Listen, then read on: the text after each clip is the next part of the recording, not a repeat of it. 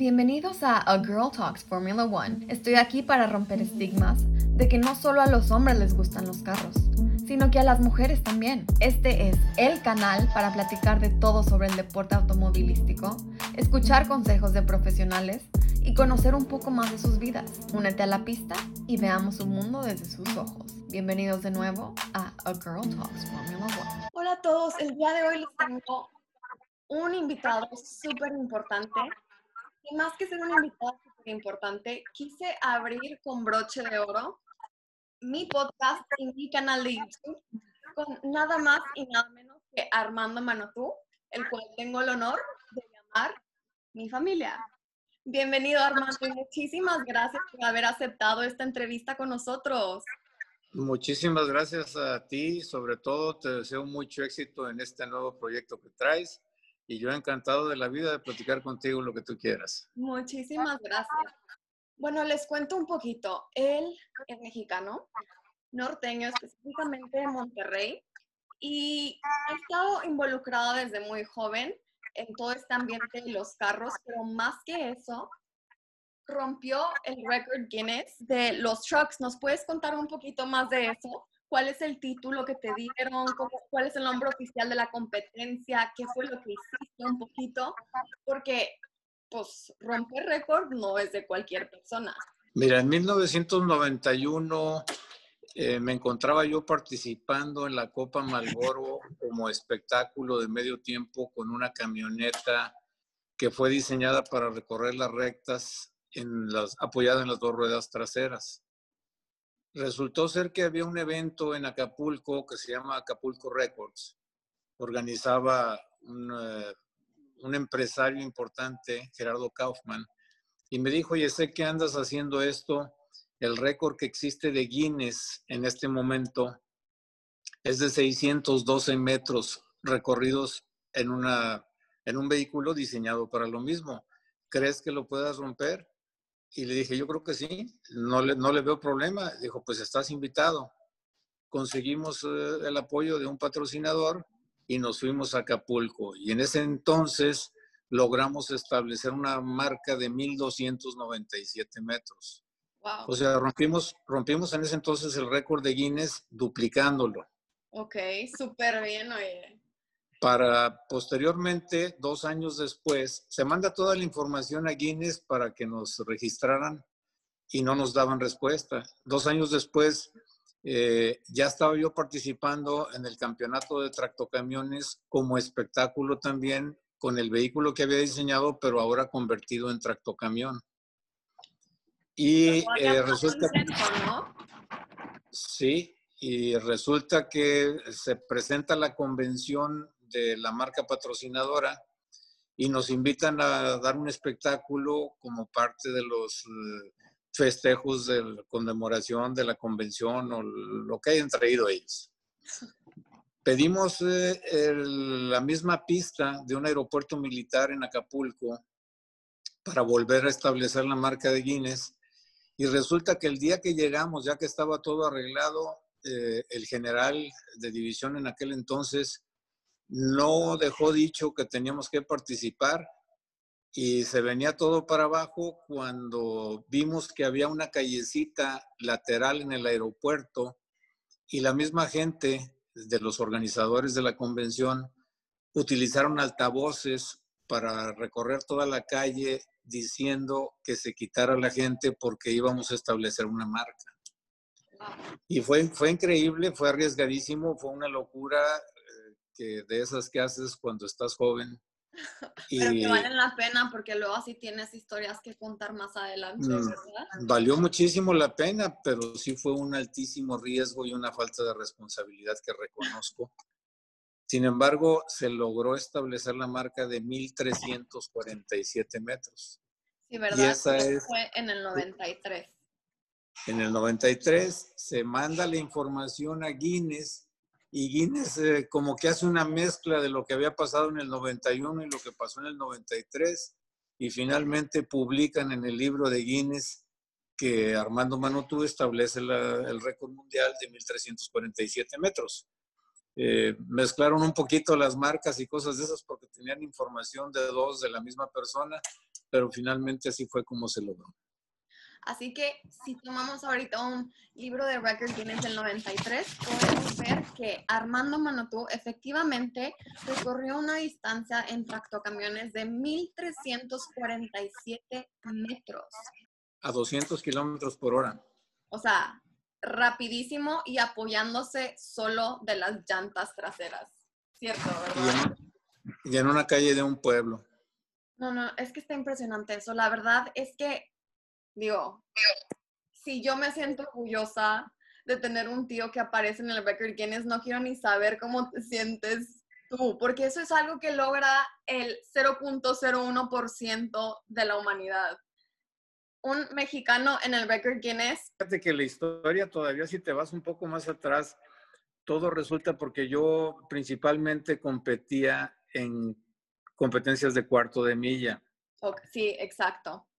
Llegamos a lograr tres campeonatos seguidos aquí en Nuevo León y decidimos ir a participar en Estados Unidos. Y en una de las pruebas que hicimos en San Antonio, Texas, tuvimos ahí un pequeño problema al terminar el cuarto de milla. Se incendia el vehículo en el que voy, alcanzo a bajarme y tristemente te comento que los extinguidores que había en la pista en ese momento habían sido utilizados el jueves anterior en prácticas y cuando llegaron a apagar mi coche, lo que traían los extinguidores era aire comprimido. Entonces, en vez de apagar el vehículo, pues lograron con el aire que le metieron avivar mucho más la flama y se perdió completamente el vehículo. Pero bueno, lo bueno es que a ti no te pasó nada, obviamente. Sí, pero de ahí, eh, pues digo, la inversión que había en aquel entonces era muchísimo dinero en ese vehículo y no había manera de reponerlo, ni había seguro, ni había forma de reponerlo. Entonces los amigos que tenía yo, tanto que me ayudaban con los motores como con los chasis y todo, me dicen, ¿qué hacemos con todas las piezas que tienes de repuesto? Y entonces decidimos hacer un vehículo que anduviera en las dos ruedas traseras. Y así fue como nació la Manauto Jumping. Como un vehículo que se hizo por haber perdido el otro, y solamente para estar haciendo travesuras en las calles y cosas de esas. Posteriormente, los de Copa Malboro se enteran que yo podía levantar el vehículo en dos ruedas, me contratan para hacer el espectáculo en la Copa Malboro y de ahí es como nace todo lo demás y lo del récord Guinness y todo lo que estamos platicando.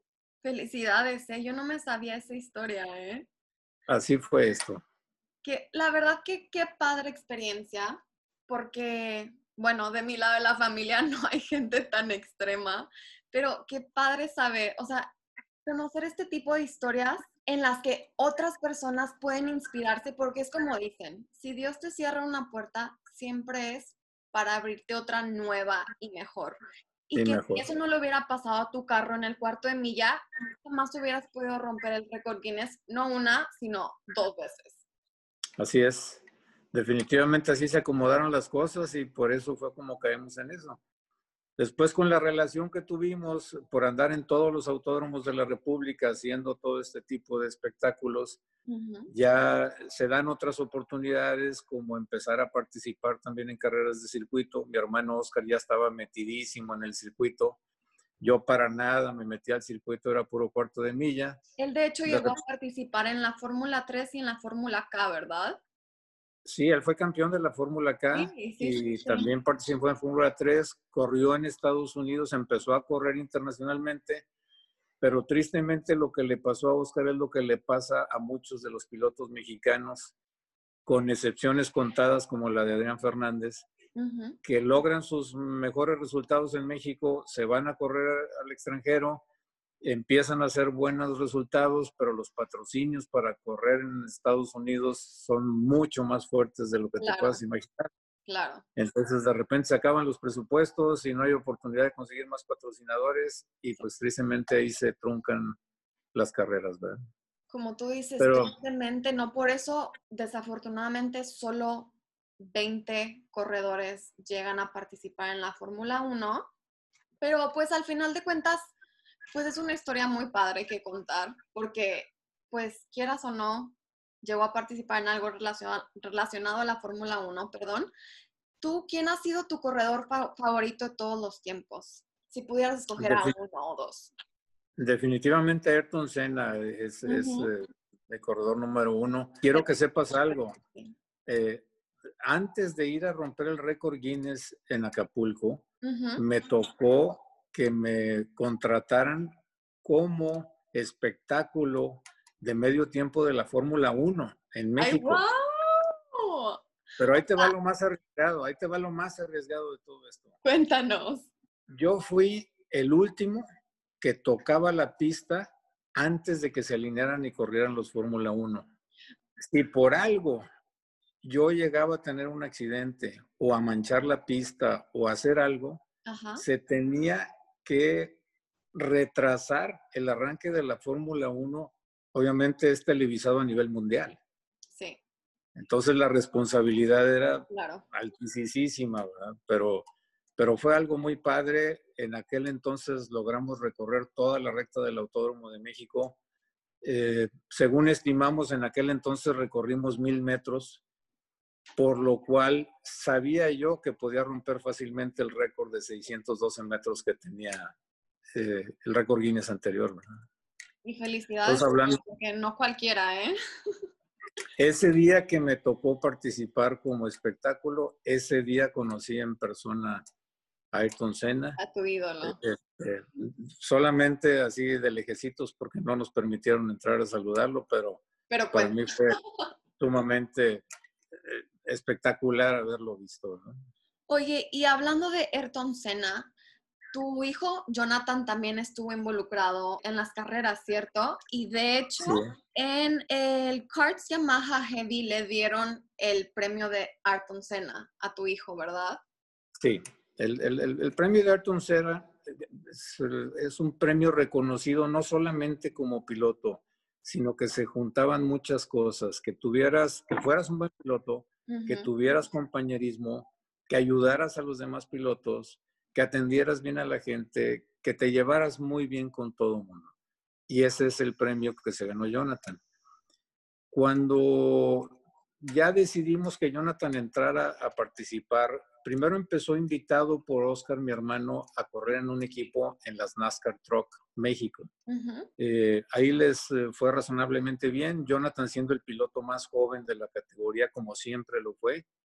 Jonathan teniendo 14 años competía contra los mejores pilotos de México. Dime algo, Jonathan entró a las carreras de carros a los 9 años, ¿cierto?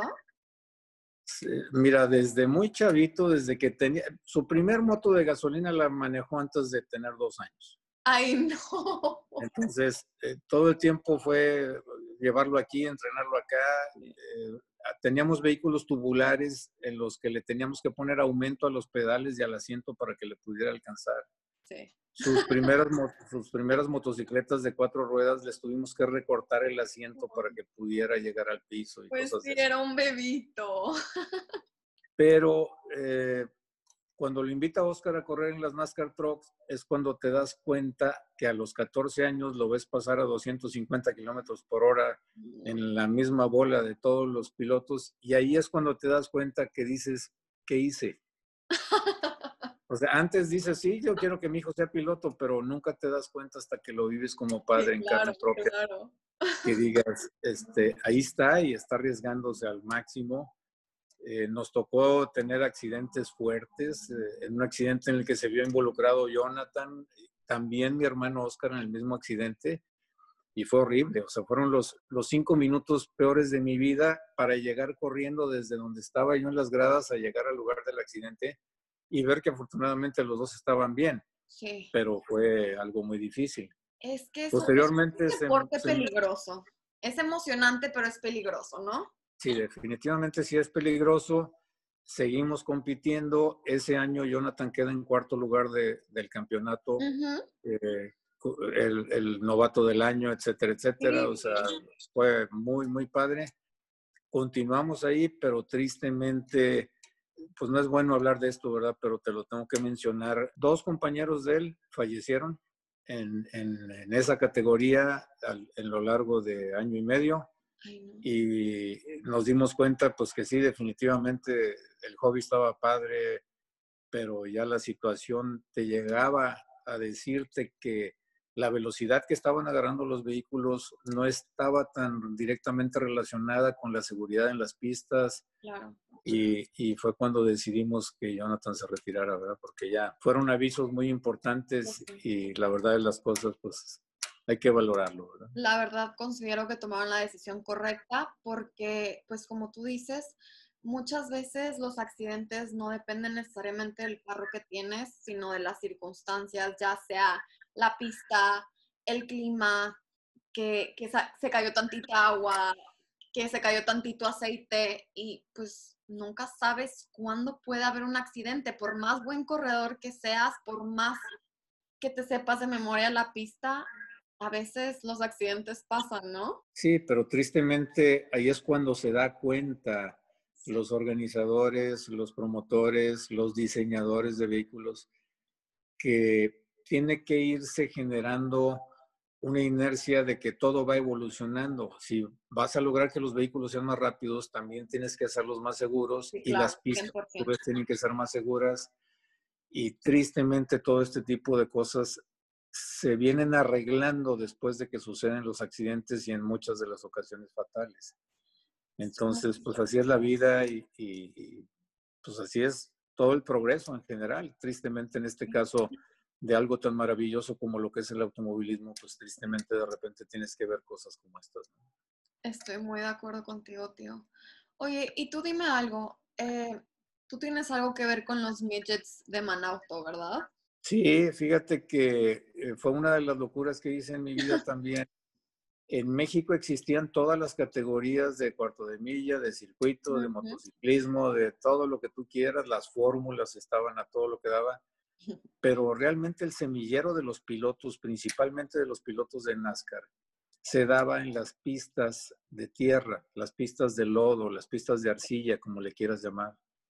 Y entonces, pues tuve la ocurrencia de hacer un circuito de los Manauto Midgets en aquel entonces llegamos a tener 25 vehículos participando y fue algo muy padre, o sea, fue el, fue el inicio de lo que, el inicio y la única pista que hubo en Monterrey y que sepa yo en todo, que era un proyecto muy padre, era un concepto muy padre de, de, vehículos de los que se llaman outlaw, de los que tienen el alerón grandísimo en la parte de arriba y que van prácticamente eh, es un ovalito en el que van de lado en las curvas. Entonces ves tres, cuatro vehículos patinando de lado logrando lo mismo y es sumamente espectacular. Entonces, esa fue la categoría de los Manauto Midgets, la cual pues sí nos dejó también muy padres experiencias. Claro, y de hecho así fue como, como yo te conocí, porque yo me acuerdo que cuando era chiquita, recién llegamos a vivir a Monterrey y pues aparte tenía una locación excelente para que todo el mundo viera su pista. Estaba justo a siete minutos de la carretera a Saltillo y entonces nosotros veníamos entrando de la carretera y le dije a mi papá, ay mira papi, como nuestro apellido, Manauto, nada más les falta la U. Y me dijo, sí, de hecho es de uno de tus tíos, Armando Manotú. Y pocos años después justamente los conocimos a todos ustedes en una de esas comidas familiares que hacían los Manopú muy grandes. Pero a mí me daba un orgullo pasar por esa pista cada que pasaba por la carretera, porque me sentía orgullosa de mi apellido y que hayan hecho algo tan ingenioso con el apellido, porque el nombre no pudo haber quedado mejor, la verdad. Casualmente, ¿verdad? Al, al Manauto le quitas la última U y queda Manauto. sí, está, Buenísimo, Excelente. el nombre. Oye, tío, y dime un poquito ya como más, yendo a, a tus inicios, a cuando tú eras chiquito, ¿qué fue lo que te despertó como esa inercia o esa pasión por los deportes más extremos? ¿Cómo decidiste que querías empezar a hacer esto?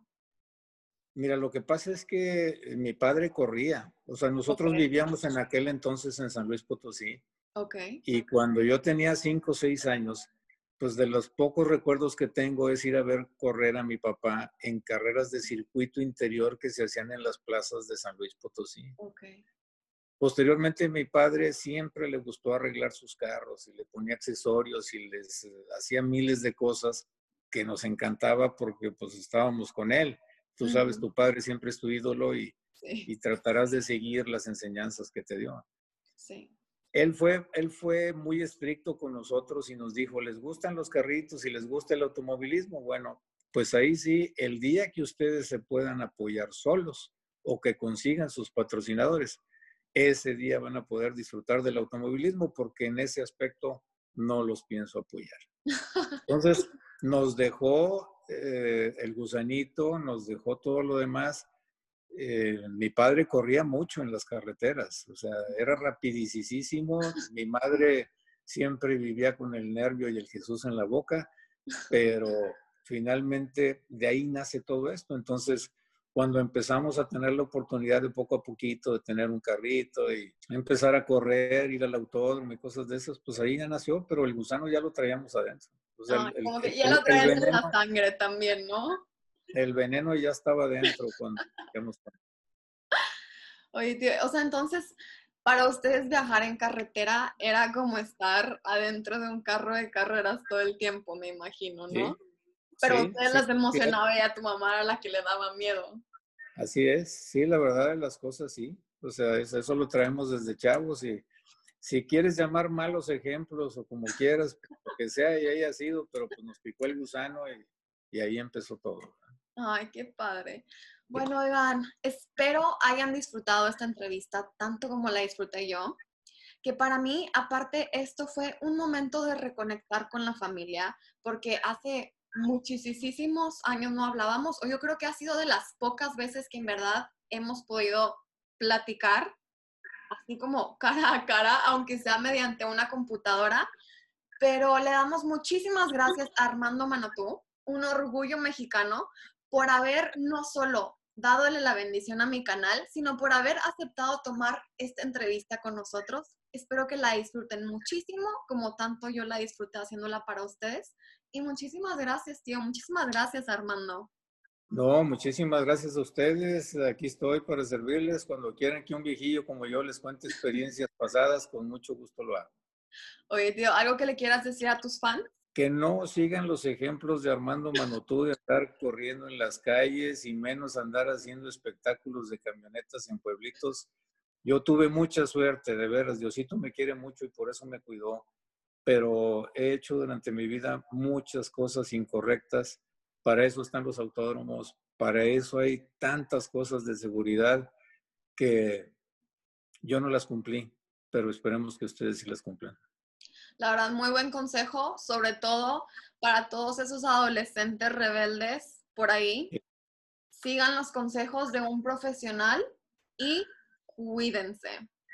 Nos vemos aquí el próximo mes con un podcast nuevo en A Girl Talks Formula One. Muchísimas gracias y hasta la próxima. Bye bye. Muchas gracias por haber formado parte de esta carrera con nosotros y haber llegado al final de la entrevista. Nos vemos en el próximo episodio o en nuestras redes sociales de Instagram y YouTube, A Girl Talks Formula One. Hasta la próxima.